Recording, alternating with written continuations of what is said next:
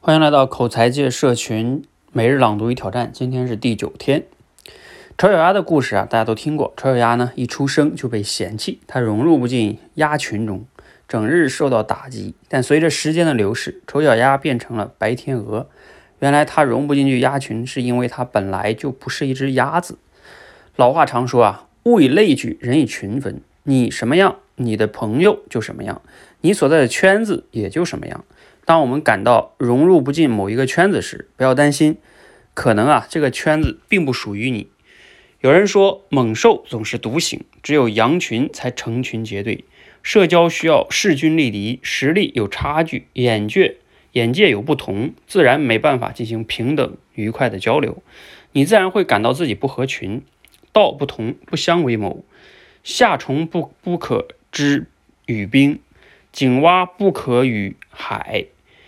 不要为了合群而合群，跟与自己三观都不同的人交朋友，只能白白浪费自己的时间。低质量的社交不如高质量的不合群。钱钟书是个不合群的怪人，他年少恃才傲物，中年醉心写作，谢绝访客，这样算起来是一个十足的不合群之人。但正是这种不合群，让他节省了时间，避免了很多无用的社交。也正是这种不合群，让他得以自己与自己进行思想上的深度交谈。不是所有群都适合你，不是所有人都能跟你相契。不合适的圈子不要强融，不合适的朋友不要强交。好，读完这段话，你有哪些感受呢？你是一个合群的人吗？这也是我们今日的思考题挑战题，欢迎即兴表达分享一下哈，我可以聊一聊。呃，如果你是怎么样看待不合群的呢？一般会怎么做呢？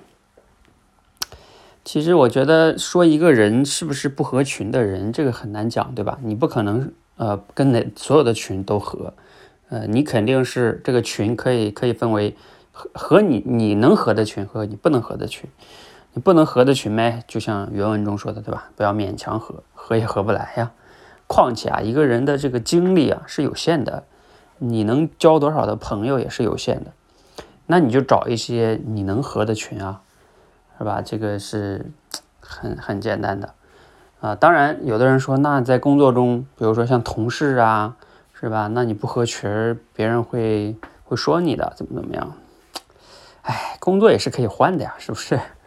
啊，呃，我甚至觉得有的群，如果所有的群你都找不着，你甚至可以自己创个群。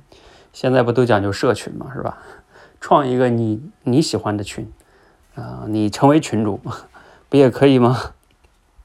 好，呃，我觉得至少在某种程度上，我也是这么做的。所以，如果你都觉得不合适群，要么来加入我们社群吧，要么你自己创个群，挺好的。尤其在今天这个互联网的世界哈，就是基本上你你只要有一个你清晰的你喜欢什么，你擅长什么，你要什么。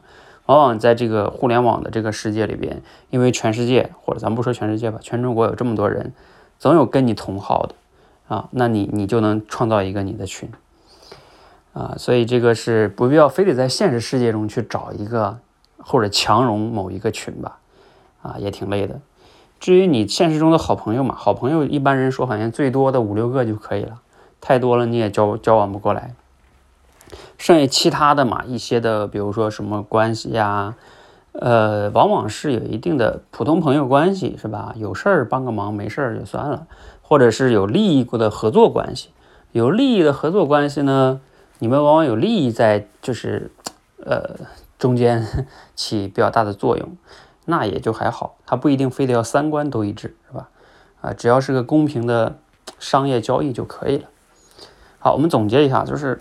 这个群呢，可以分为三种，你不能合的群也就不要勉强，然后找到你能合的群。世界这么大，你总能找到的。实在找不着，自己创个群也挺好。好，欢迎分享你的看法哈啊，同时呢，欢迎加入我们社群，一起来朗读与挑战。谢谢。